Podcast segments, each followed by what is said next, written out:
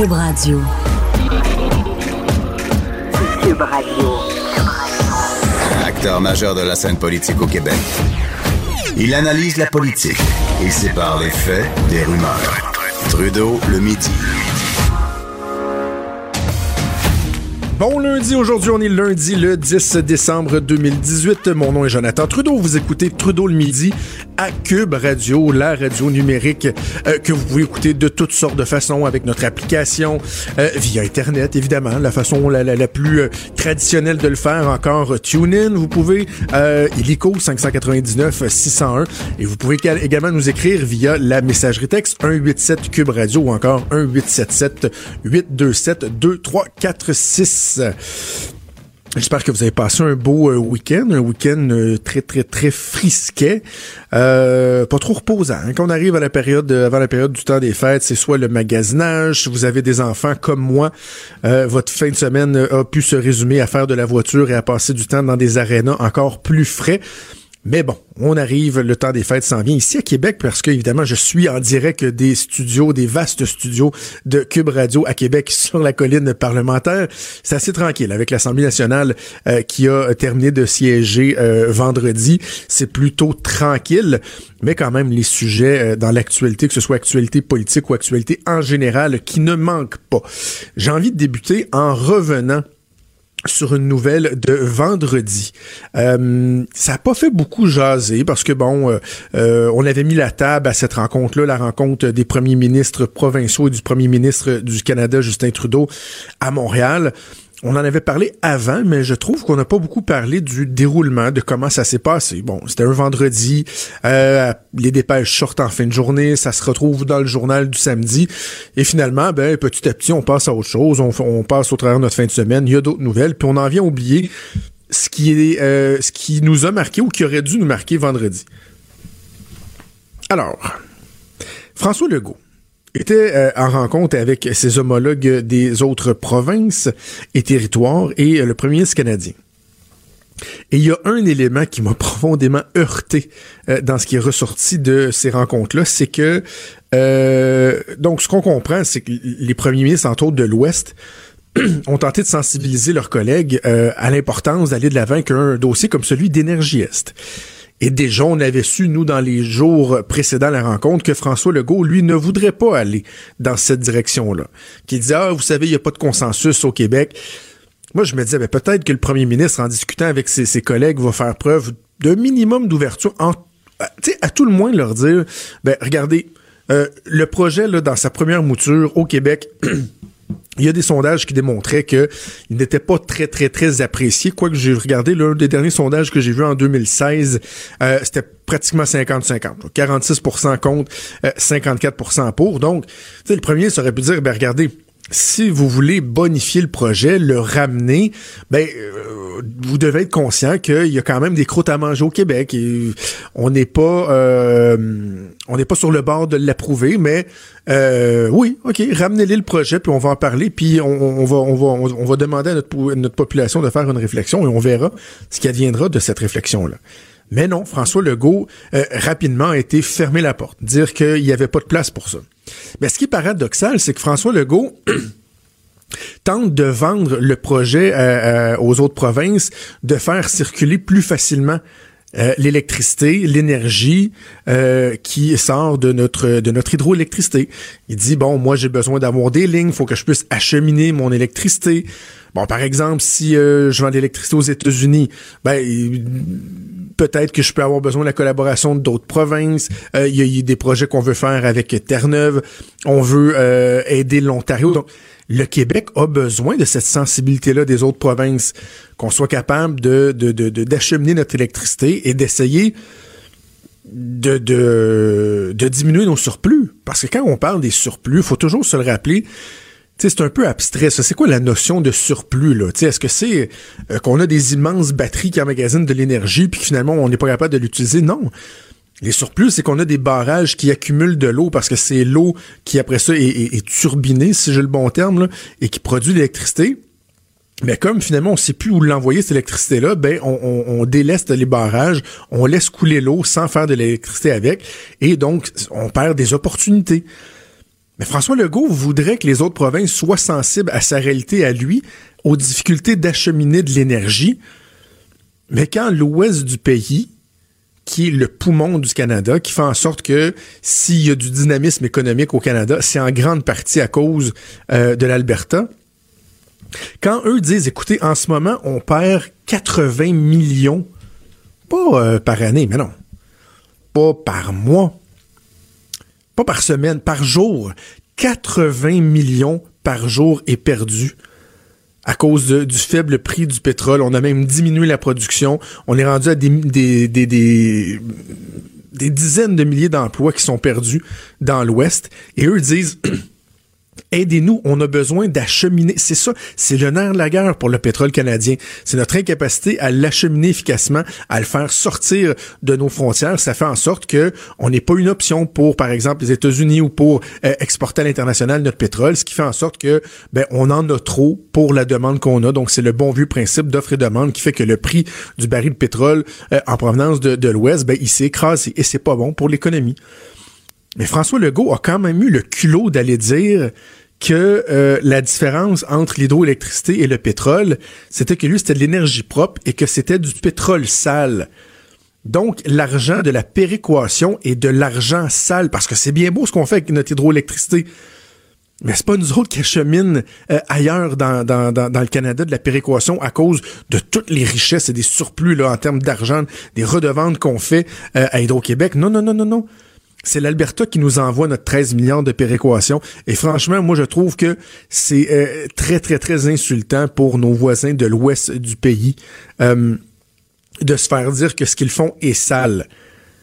Est-ce que c'est merveilleux, les sables bitumineux? Ben non, on est conscient que ça pollue, mais et je veux pas encore une fois revenir avec le discours que il y a la transition énergétique, on en a encore besoin du pétrole pour l'instant. Oui, il faut préparer l'après, il faut s'assurer de jeter les bases pour une économie qui sera diversifiée mais qu'en ce moment, on en a besoin et que j'aime mieux, moi, qu'on fasse euh, rouler l'économie avec notre pétrole ici plutôt que d'aller encourager, par exemple, l'Arabie Saoudite, tiens, à titre d'exemple.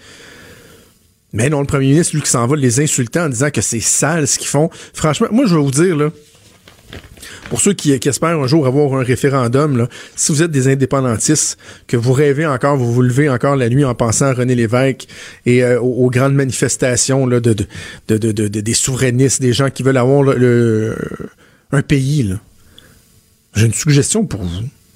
Le prochain référendum, faites-les pas au Québec. Faites-les dans le reste du Canada. Demandez-leur s'ils veulent nous garder ou s'ils veulent nous sacrer de voir.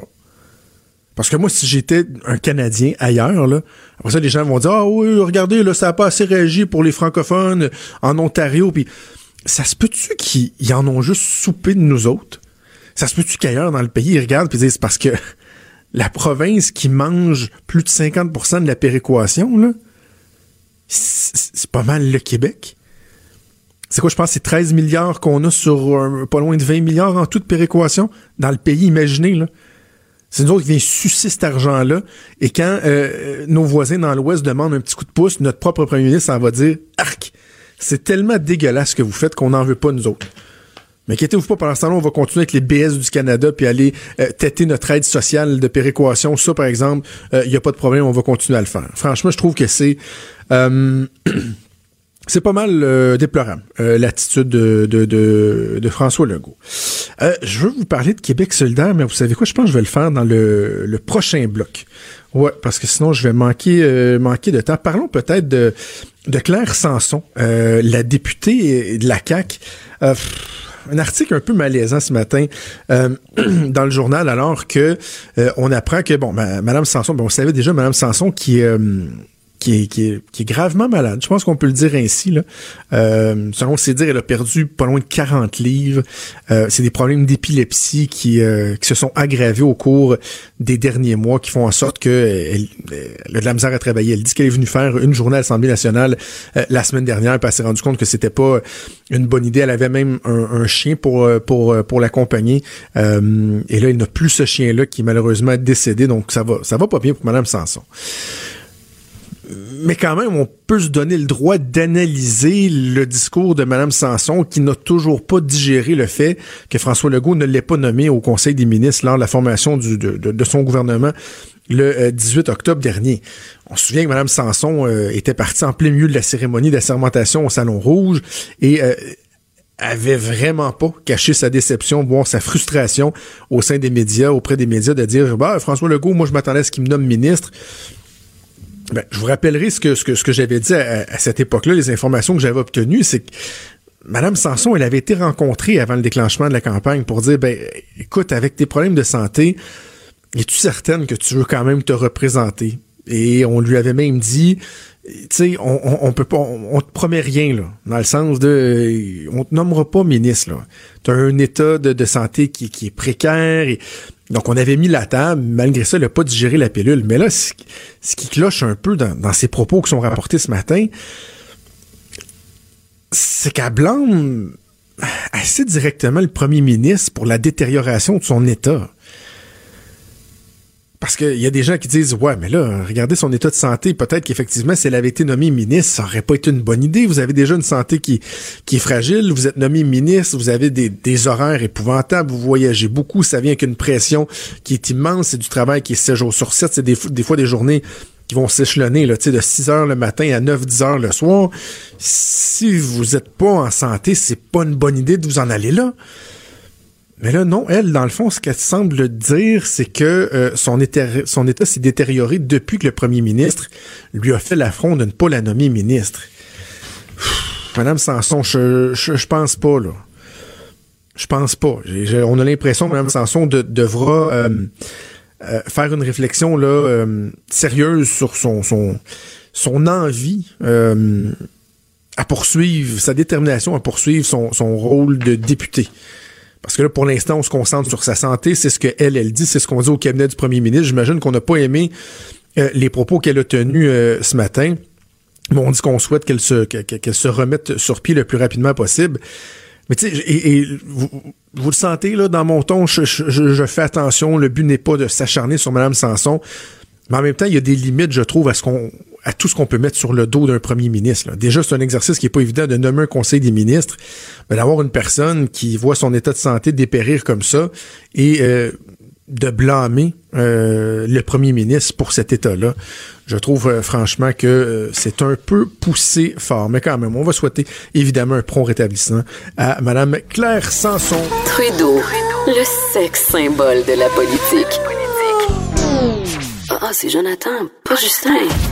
Trudeau, le midi. Cube Radio. Écrivez-nous messagerie texte 187 Cube Radio ou 1877 827 2346. On a beaucoup parlé de Québec solidaire euh, au cours des dernières semaines, pas nécessairement pour les bonnes raisons, mais là ils avaient l'occasion de faire parler d'eux pour des questions de fond, pour des dossiers, des enjeux qui leur tiennent à cœur parce que c'était leur euh, conseil euh, national au cours de la fin de semaine. Bon, ils revenaient sur les résultats de la campagne électorale, mais également avec des, débats, euh, des alignements, euh, des alignements à, prendre et tout. Et euh, peut-être juste une mini parenthèse sur mini mini, je vous le promets, ça sera pas long, sur le code vestimentaire. Catherine Dorion, en fin de semaine, a partagé une caricature qui était, je pense, dans le Devoir ou dans la presse, où essentiellement on, la voit, elle, debout avec un document appelé bilan de session. Et là, euh, on voit tous les caméramans et photographes qui sont à genoux à terre et qui font uniquement prendre des images de ses souliers. Et elle répond rien à ajouter. Comme si c'était euh, euh, éloquent comme démonstration, hein, qu'elle voulait parler de son bilan de fin de session, par exemple, de ses idées, mais qu'on avait attiré l'attention sur ses souliers. Je, je vous referai pas toute la nomenclature des exemples où on a démontré que Catherine Dorion en avait mis plus que le client demandait la semaine dernière pour attirer l'attention sur son habillement, que ce soit à l'extérieur de la chambre ou en chambre. Donc franchement, là, on repassera pour euh, la, pseudo-victimisation de Madame Dorion. Mais parlons des enjeux. Eux, ils nous ont parlé d'environnement. Manon Massas, vous savez, c'est notre arme secrète, l'environnement. J'ai l'impression qu'on le savait déjà pas mal, que Québec solidaire euh, aimait parler d'environnement, mais c'est notre arme secrète. Et à les écouter euh, d'ici euh, d'ici le prochain mandat, ils vont être au pouvoir en raison de la question de l'environnement. Mais faudrait peut-être se rappeler que dans les faits, l'environnement, on n'a pas parlé tant que ça pendant la dernière campagne électorale. Oui, Québec solidaire en a parlé beaucoup.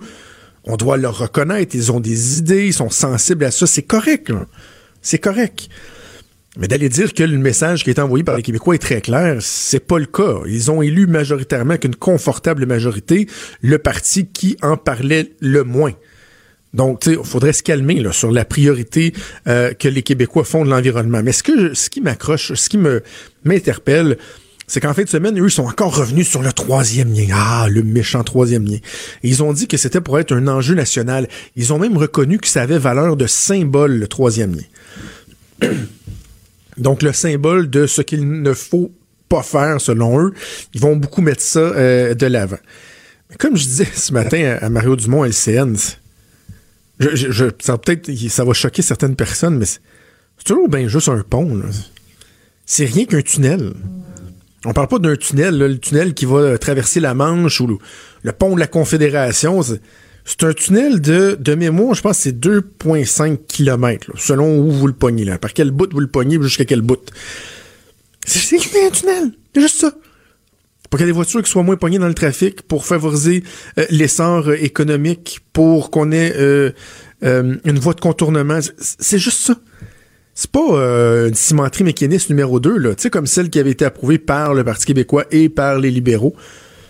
C'est pas une centrale nucléaire, c'est pas un, un pipeline, un dangereux pipeline. Non, c'est juste un pont ou un tunnel, selon ce qu'on va choisir un modèle va peut-être peut falloir en revenir. Là. Je reviens toujours à ceux qui disent que euh, les gens qui sont pro-troisième lien sont donc bien là, idéologiques, puis dogmatiques, puis c'est épouvantable. Ils, pensent juste à de l'asphalte. Les autres, là, ils rêvent, puis ils voient de l'asphalte partout, puis des chars, puis de la boucane, puis du CO2. Non, non, on pense juste que c'est utile. Vous, peut-être, vous en faites une obsession. Bref, euh, Québec solidaire qui a parlé euh, bien en masse du troisième lien. Ils ont également parlé de laïcité. Ah, c'est intéressant ça, ce qui se passe à Québec solidaire. Parce qu'il y a deux aspects là, en fin de semaine sur la laïcité. Il y a le, huis clos, le fait que, sachant que les positions étaient divergentes au sein même de Québec solidaire, on a choisi à QS de euh, faire le débat à huis clos, d'expulser les médias. Ben là, il y a des gens qui aiment pas les médias qui vont dire Ouais, puis on n'est pas obligé de vous avoir, vous autres, les tout-puissants médias. Non, non, c'est parce que normalement, les débats d'un parti, c'est quelque chose, c'est quelque chose de public. Euh, ça fait partie de, de, de, de, la vie politique. Et de tout temps, on a vu des, euh, des, des des, euh, des discussions, euh, des divergences, des débats se faire sur le plancher au sein des différentes instances d'un parti politique. Et Québec solidaire est un parti qui prône la, la transparence, hein, une façon de faire de la politique différente. Se sont engagés à être tellement transparents parce qu'évidemment, ils reprochent aux autres partis politiques d'être opaques que les autres politiciens, les politiciens traditionnels, comme ils le disent, ce sont tous des crosseurs ou à peu près, font tous des choses derrière des portes closes pour pas que les gens soient conscients de ce qui se passe. Et à la première occasion, Québec solidaire peut démontrer qu'ils vont avoir des, échanges, des débats. Ils ferment, ils claquent la porte au nez aux médias. Ils disent non, nous autres, on veut pas vous avoir là. C'est une façon de faire qui est particulière, mais au-delà de ça, je trouve qu'on met pas assez le, focus sur le fait que vous avez un parti politique qui s'est présenté en campagne électorale, qui a fait élire 10 députés le 1er octobre dernier. Ça fait à peine deux mois. Ça fait à peine deux mois que l'élection a eu lieu et sur un enjeu aussi important que celui de la laïcité. C'est pas comme si c'était un enjeu de second ordre que personne n'avait parlé puis ils disaient ouais, faudrait peut-être revisiter notre position sur l'échappée dans le cahier de proposition, dans, dans, dans, la plateforme, la, plateforme plutôt de, de, notre parti. Euh, on a parlé de ça, mais ouais, on, s'était vraiment questionné? Non, non, on parle de laïcité, un dossier qui fait réagir le Québec depuis plus d'une décennie. Et là, eux appellent à revisiter leur position parce que il y a quelques personnes, semble-t-il, qui, ouais, finalement, on sont pas sûrs que leur position était la bonne, mais c'est parce que vous aviez l'occasion de la revoir, cette position-là, vous avez voté une plateforme électorale il y a quelques mois à peine pour vous présenter devant l'électorat. Vous avez été élu selon certains engagements. Et il y avait entre autres celui de la laïcité Québec solidaire qui faisait partie du consensus établi avec les deux autres oppositions de l'époque, la CAQ, le Parti québécois, qui disait c'est le, rapport Bouchard-Taylor, on interdit les signes religieux chez les personnes en position d'autorité. Et là, on vient, on vient tout juste de sortir de la campagne électorale et finalement vous revenez potentiellement, parce qu'on sent que c'est ça qui va arriver, sur vos positions passées, il y a quelque chose de particulièrement euh, pathétique et non respectueux, je trouve, envers les gens qui ont voté pour Québec solidaire, de dire, ben vous savez, nous finalement, on pense qu'on va revisiter notre position. Manon Massé qui disait à la fin de la semaine dernière, ouais, ben je pense qu'on est dû pour revoir ça. Ben euh, pourquoi on est dû? c'est quoi les éléments nouveaux qu'il y a eu dans l'actualité, par exemple, depuis la campagne électorale, qui pourraient justifier le fait qu'un parti se dise, ben, on va revoir notre position? Voyons donc. C'est carrément rire du monde.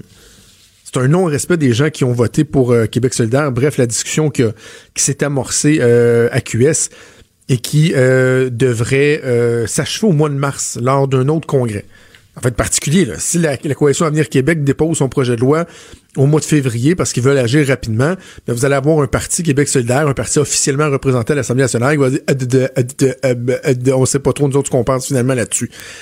Assez particulier. Autre cas euh, enrageant, je dirais, euh, nouvelle qui est euh, dans le soleil ce matin. Euh, on parle beaucoup de pénurie de main-d'œuvre. Hein? Ça, c'est un, des dossiers aussi qui a fait parler dans le cadre de la campagne électorale. Et les libéraux ont vraiment tapé sur ce clou-là pendant la session parlementaire de deux semaines. Entre autres, on veut soulever certaines incohérences, dit-on, du côté de la CAQ. Lorsque la CAQ dit on veut descendre les seuils d'immigration de 50 000 à 40 000, et en même temps, ils reconnaissent qu'il y a une pénurie de main-d'œuvre et là, ils se font dire oh, c'est épouvantable, on manque déjà de monde. Et en plus, vous, voulez diminuer. Bon, on se rappelle la CAQ dit Ouais, mais nous, on veut en accueillir moins, mais les accueillir mieux, favoriser une meilleure intégration. Et dans le discours de la Coalition Avenir Québec, il y a un élément qui est peut-être un peu plus nouveau, qu'on entendait moins au cours des dernières semaines, derniers mois. Il parle de la lourdeur administrative. Le fait que, au-delà de, de, favoriser une bonne intégration, le fait que c'est difficile d'accueillir les gens. On a, on a de la misère à accueillir notre monde, à reconnaître, par exemple, les acquis. Et on a un exemple qui est incroyable ce matin dans le soleil. Ça se passe à Montmagny, dans une clinique dentaire. Et euh, là, vous avez bon euh, un dentiste qui prend sa retraite, qui a une autre dentiste qui est en place, qui est en poste. Euh, elle apprend qu'elle est enceinte. Et là, il y a un dentiste français, donc de la France, qui voit une annonce et qui lui veut justement euh, immigrer au Québec parce qu'il a de la famille ici. Son fils est là avec son ex-femme. et là, il voit qu'il y a un poste disponible à Montmagny. Donc, lui, il applique et là, il regarde, bon, c'est quoi les délais pour obtenir mon permis de travail? Au moment de ses réflexions, de sa réflexion, de ses premiers pour parler, le délai était à huit semaines. Là, c'est pas si pire. C'est pas si pire. Euh, je pense qu'on va y aller. Et là, donc, euh, négocie, arrive ici en sol québécois. Et là, au moment d'arriver, il se rend compte que finalement, le, délai est rendu de 15 à 16 semaines. Ça a doublé. Il dit, bon, on va prendre notre mal en patience, on va aller de l'avant. Mais là, finalement, aujourd'hui, au moment où on se parle, le délai est à 26 semaines. C'est complètement ridicule. Et lui, il ne peut pas avoir aucune rémunération pendant ce temps-là. Un délai de 26 semaines, il est arrivé au mois de septembre.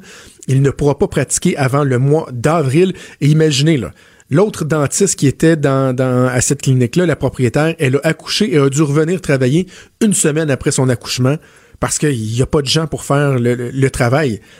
Donc, vous avez quelqu'un de compétent qui veut venir ici, qui est prêt à travailler. Il est ici, il est en sol québécois. Et on a un délai de 26 semaines. Donc, quand on pense, on parle des autres problèmes, des problématiques encore plus importantes dans notre système d'immigration, dans notre système de reconnaissance des acquis, par exemple, ben, je pense qu'on a là un exemple qui parle par lui-même. À gauche, à droite, au milieu. Tout le monde est le bienvenu. Jusqu'à 13, vous écoutez Trudeau le midi. Cube Radio. On se souviendra qu'en 2015, euh, le défunt gouvernement libéral avait fait adopter la loi 20 qui prévoyait l'inscription de 85% de la population euh, auprès d'un médecin de famille.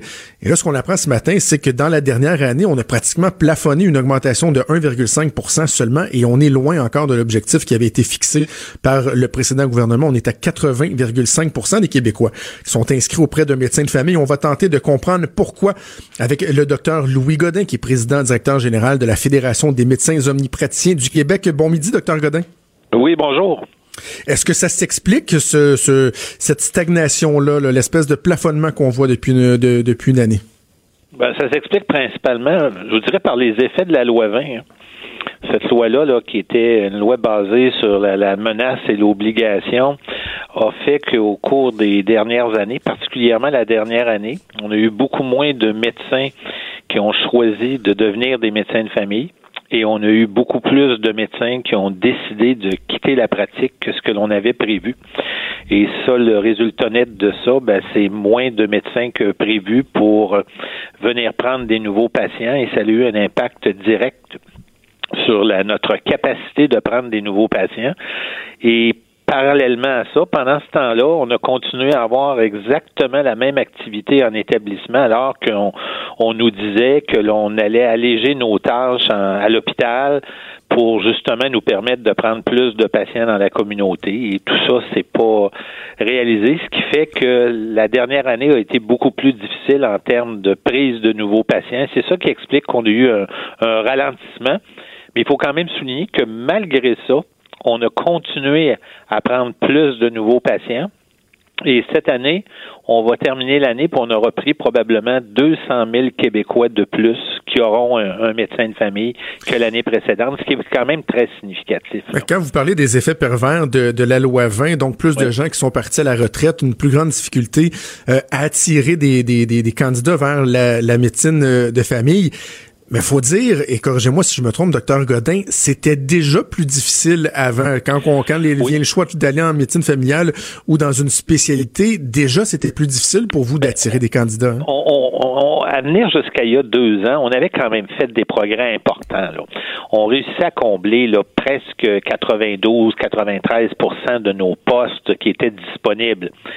Au cours des deux dernières années, on parle de 120 postes qui sont restés vacants. Euh, ça veut dire que c'est un nombre beaucoup plus important. On parle là, de 15 à 20% de nos postes qui sont demeurés vacants. Et euh, la dernière année, ça a été le pire résultat des dernières années, 65 postes qui sont demeurés vacants. Ça, 65 postes vacants, là, ça veut dire 600 000 à 900 000 Québécois, je veux dire, qui auraient pu avoir un médecin de famille. Il y a 60 000 à 90 000 Québécois, excusez, qui auraient pu avoir un médecin de famille. C'est très, très important, là. Ces effets-là, faut pas les, les, sous-estimer. Et rajoutons à ça les médecins qui nous ont clairement dit, moi, dans le climat dans lequel on doit travailler, avec ce climat de menace continuelle, je pensais prendre ma retraite, je vais tout simplement quitter plus rapidement. Qu'est-ce que vous répondez? Parce que je, sais qu'il y a des gens qui nous écoutent et qui vont se dire, bah, on cherche des faux fuyants dans le fond. Les médecins, ils sont paresseux, ils veulent juste s'asseoir sur leur gros chèque. C'est ça le discours qu'on entend beaucoup au Québec, hein, parce qu'il y, a eu une dévalorisation du, du, du, travail des médecins et ça, c'est difficile à contrer ce discours-là. Vous savez, qu'est-ce qui est malheureux là-dedans? C'est que si on se reporte au début de la loi 20, le ministre du Temps se plaisait à dire que les médecins de famille étaient paresseux, qu'ils travaillaient pas beaucoup, c'était des gens qui travaillaient tous à temps partiel. La réalité, là, c'est que c'est pas ça. La réalité, c'est que les médecins de famille travaillent autant, sinon plus, que partout ailleurs au Canada. Euh, nous, on est en train de faire une revision là, euh, presque au cas par cas de l'ensemble de nos médecins et on s'aperçoit que finalement, la majorité de nos médecins travaillent à temps plein, sinon un peu plus qu'à temps plein. Et ça, c'est la très grande majorité de nos médecins. Mais malheureusement, on a réussi à vendre à la population par un discours un peu démagogique, que les médecins de famille, finalement, là, ils travaillaient pas et qu'ils aimaient mieux être euh, au restaurant ou au golf plutôt que voir des patients. ça. Et ça l'a pris un peu dans la population, cette chose-là. Mais là, il faut se rendre compte que c'était carrément une euh, réalité qui était déformée. Euh, les médecins de famille travaillent beaucoup déjà. Malgré ça, ils ont réussi au cours des dernières années à augmenter le taux d'inscription de près d'une douzaine de pourcents. Ce qui est énorme. on parle de plus d'un million de Québécois de plus qui ont un médecin de famille aujourd'hui qui a trois ans. Puis ça, c'est grâce à l'effort que les médecins de famille ont fait. Parce que on savait qu'il y avait un problème d'accès, on savait qu'on devait s'attaquer à ça, et les médecins de famille se sont retroussés les manches. Mais là, on arrive après deux ans de ce régime-là euh, excusez-moi l'expression, là, mais on a beau fouetter le cheval, le cheval, là, il peut pas tirer plus fort qu'il tire là. Et on s'est retrouvé cette année avec un, ralentissement. Et là, le défi que l'on a, c'est qu'il faut rendre à nouveau la médecine familiale attractive. Hmm. Il faut réattirer de nouveaux joueurs à devenir des médecins de famille. Et ça, on a un défi pour quelques années devant nous, là, vous savez. Mais on, et on dit que c'est le, c'est le nerf de la guerre, hein, d'améliorer la première ligne. C'est ce qui va faire qu'éventuellement, on va pouvoir améliorer le fonctionnement aux urgences. Si les gens peuvent avoir accès plus facilement à un médecin de famille, on va être capable de désengorger nos, nos, nos urgences. C'est essentiel vous avez tout à fait raison. Elle a bien fondé d'avoir une première ligne qui est bien forte, qui est forte, qui est bien équipée, qui est capable là, de donner les, des services accessibles. C'est le nerf de la guerre dans un système de santé. Là. Tout le monde reconnaît ça à l'intérieur de ça. Malheureusement, l'effet que l'on a eu au cours des dernières années, plutôt que d'avoir une approche où on nous demandait comme on le fait actuellement, comment vous pensez vous êtes capable d'améliorer les choses? On nous disait, ben voilà comment vous allez faire. Et malheureusement, la recette, elle était pas bonne. Et on a maintenant les effets de ça. Heureusement, on a actuellement un, un changement de ton, un changement d'approche.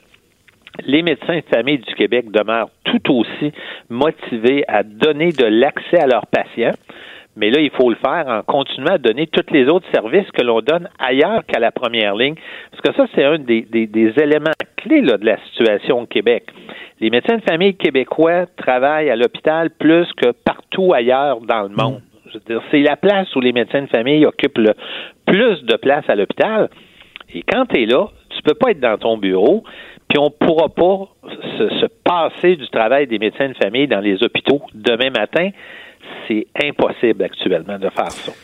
Euh, donc, vous parlez d'un esprit de collaboration avec le, nouveau gouvernement, la nouvelle ministre Danielle McCann qui est en place depuis quelques semaines.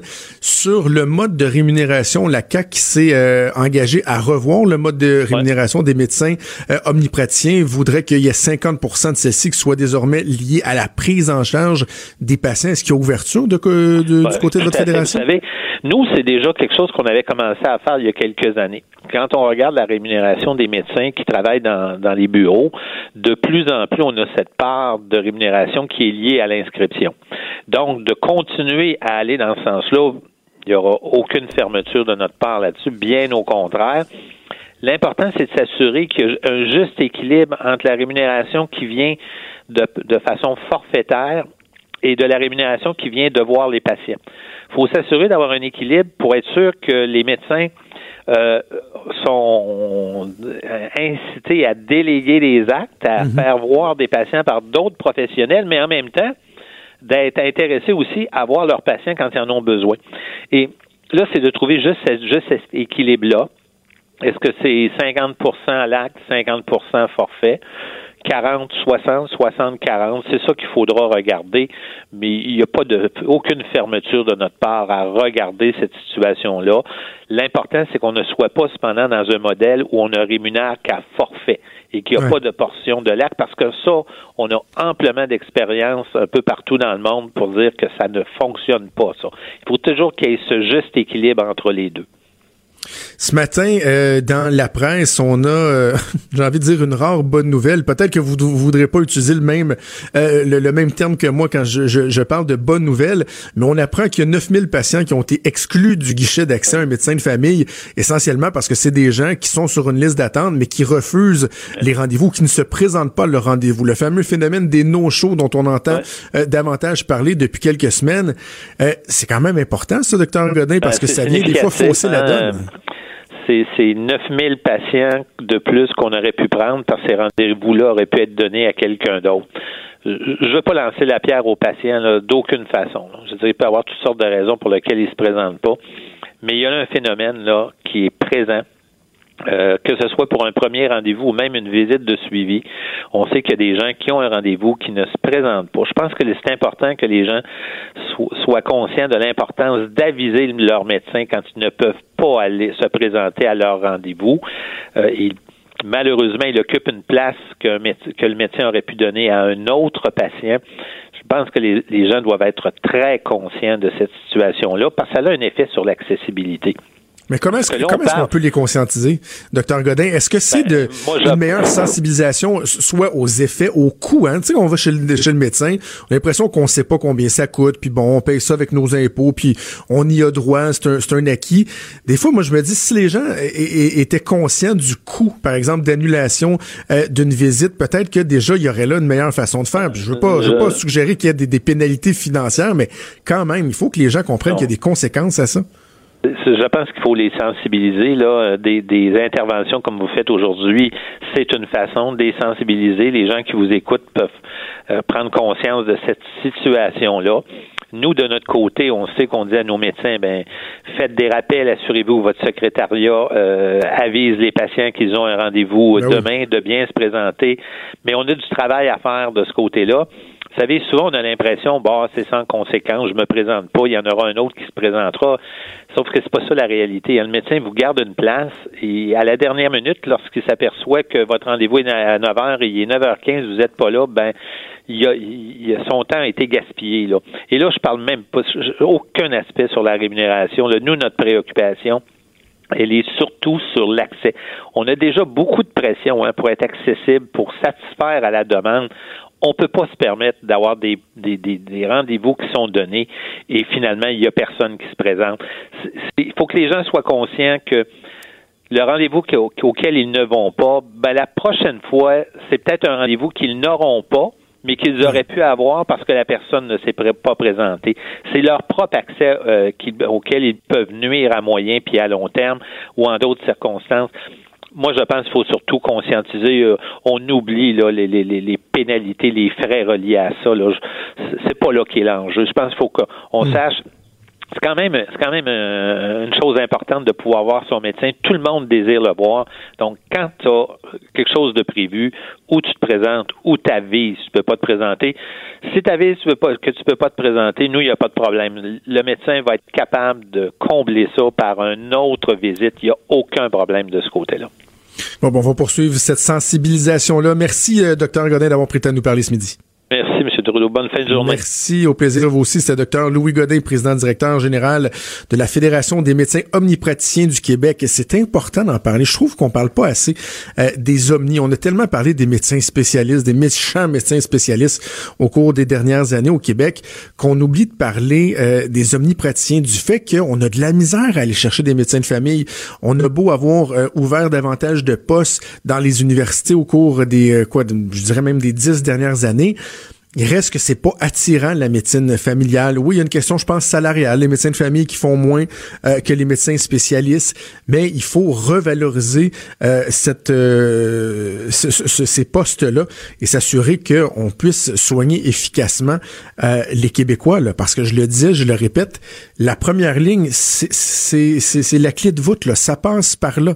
Si on veut améliorer les temps d'attente dans les urgences, il faut que les gens aient le réflexe et puissent se tourner vers leur médecin de famille lorsqu'ils ont des, des, problèmes qui sont pas nécessairement urgents, plutôt que de se dire, ben, faute d'alternative, je vais aller à l'urgence et pendant ce temps-là, engorger le système. Alors, Bon, je pense qu'on peut se réjouir de, de, de, de, l'esprit de collaboration qui semble y avoir avec le nouveau gouvernement. Évidemment, reste à voir si euh, ça, euh, ça apportera de bons résultats au cours des prochaines années. Quand Trudeau parle de politique, même les enfants comprennent.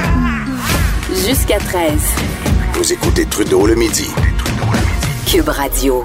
L'homme qui travaille sept jours par semaine, dont cinq aux côtés de Mario Dumont dans le retour à Cube, est avec moi, Vincent Dessureau. Salut. Salut Jonathan, je suis chanceux quand même. Travailler Toi, avec autant de beau monde. Oui, oui, non, non, t'es, tu travailles beaucoup, mais tu travailles avec du beau monde, que ce soit à Cube Radio ou euh, à Salut Bonjour Exact. Week-end avec une gang euh, extraordinaire. Euh, non, non, franchement. pas demander mieux. Une huitième journée, admettons, ce serait parfait là, pour avoir une offre, mais sinon, euh, tout va, tout va à, la, à merveille. Je suis certain que tu trouverais le moyen de la remplir, faire du Oui. bénévolat quelque chose comme ça. hey, on parle beaucoup de, de l'espace ces jours-ci. Je regardais une conférence de presse en direct de la Station spatiale internationale avec David Saint-Jacques ce matin. Mon Dieu, que je trouve ça passionnant. Juste de l'entendre dire à quel point, euh, quand tu arrives dans l'espace, c'est exceptionnel le- le- le- de t'habituer à la pesanteur et tout ça. Il y a quelque chose qui frappe euh, vraiment l'imaginaire. D'ailleurs, j'ai écouté en fin de semaine, il y avait l'arrimage de la capsule euh, Dragon de, lancée par SpaceX qui contient le, le ravitaillement. Et il y a eu un problème. Puis là, j'écoutais ça live parce que au moment Ah, j'ai où la- la- on rapproche dans ce moment-là la, la- la- la capsule, à peu près au début, c'était à 30 mètres de la station spatiale. Après ça, 10 mètres. Et au moment où tu es dans la partie critique du 10 mètres, les communications avec la station spatiale ont rompu. Euh, entre euh, Houston et la station, ça, ça, ça a arrêté. Alors, euh, par, en urgence, on a éloigné la capsule pour être sûr de ne pas perdre le contrôle, puis évidemment de détruire la, la station. Et euh, on a repris le contrôle. Il y avait un problème avec un satellite. C'était pas relié vraiment à la station ni à la capsule. Euh, on a donc changé les communications de, de, de satellite. Ça a repris. Puis là, on regardait cette mission-là. Puis c'est le commandant, euh, qui n'est pas David Saint-Jacques, qui s'occupait du bras canadien, qui a saisi la capsule, puis après ça, qui a ramené ça à la station spatiale. C'est vraiment quelque chose à voir quand même. Ouf. Et justement, parlant de l'espace, tu veux me parler d'un nouvel objet qui est fait par l'homme, qui va se retrouver dans, dans l'espace interstellaire. Et d'ailleurs, il faudrait que tu me le définisses. Moi, je deviens mêlé dans toutes les, les, notions de, d'espace. Ben, tu as le, le, système solaire que tu connais. Donc, euh, au, bout, là, la, la, au bout des planètes, après ça, il y a, un peu de, il y a un autre espace autour de ça. Il y en a un plus grand qui s'appelle l'héliosphère. Et en fait, c'est toute la partie qui est influencée par le Soleil, mais qui est vraiment loin là, de nos, des, planètes, qui, où le Soleil a encore une petite influence. Puis à un moment donné, tu franchis cette barrière-là et tu te retrouves dans l'espace intersidéral, c'est-à-dire là l'espace où il y a plus entre les, euh, les différents systèmes qui sont euh, super loin les uns des autres. Alors là, il n'y a pas de douane là. Il y a pas de quand, quand on dit on franchit ça, c'est pas dernière sortie 2 euh, km. Ben, t'es officiellement dans rien. Là. T'es officiellement dans le rien entre toutes choses. et le, premier objet fait par qui avait franchi cette, cette étape-là, c'était en 2012, c'est la sonde Voyager 1 qui a été lancée en 1960, en fait dans les années 70. Et là, dans les derniers jours, c'est Voyager 2 euh, qui a atteint cette zone-là, donc qui a été lancé en 1977. Et euh, c'est une première parce que, euh, bon, en fait, c'est une deuxième, là, tu comprends. Là où il y a une première, c'est que quand Voyager 1 a franchi cette limite-là, il n'y a plus d'appareils vraiment qui fonctionnaient sur, la, sur la, la, la, la sonde. Mais sur Voyager 2, il y a encore un système qui fonctionne, qui est le Plasma Science Experiment, qui permet de d'envoyer encore à la Terre. Alors imagine, ça fait 40 ans euh, que ça vole dans l'espace sans jamais avoir été ravitaillé ou euh, les programmes changés par, euh, par qui que ce soit. Et on est capable encore de recevoir de l'information sur ce qui se passe autour. Alors les, les gens qui travaillent là, dans certains cas depuis toute leur carrière, sont capables d'avoir encore de l'information sur ce qui se passe là-bas 40 ans plus tard. et ce qui est intéressant, c'est que là, on est vraiment à la porte. Là, on, on, vient de sortir de notre système solaire, mais dans 40 000 ans, euh, Voyager 2 va atteindre sa première destination, c'est-à-dire hein? Ross 248, qui est une étoile. Enfin, on va passer à 1,7 années-lumière. On va être quand même vraiment loin, mais c'est quand même assez proche. Ce sera le plus proche qu'on va passer, disons, dans un horizon euh, pensable, dans 40 000 ans, donc à la vitesse. C'est un objet qui, qui va ultra vite, mais dans 40 000 ans seulement, on pourra atteindre un semblant d'étoile. Ben voyons donc.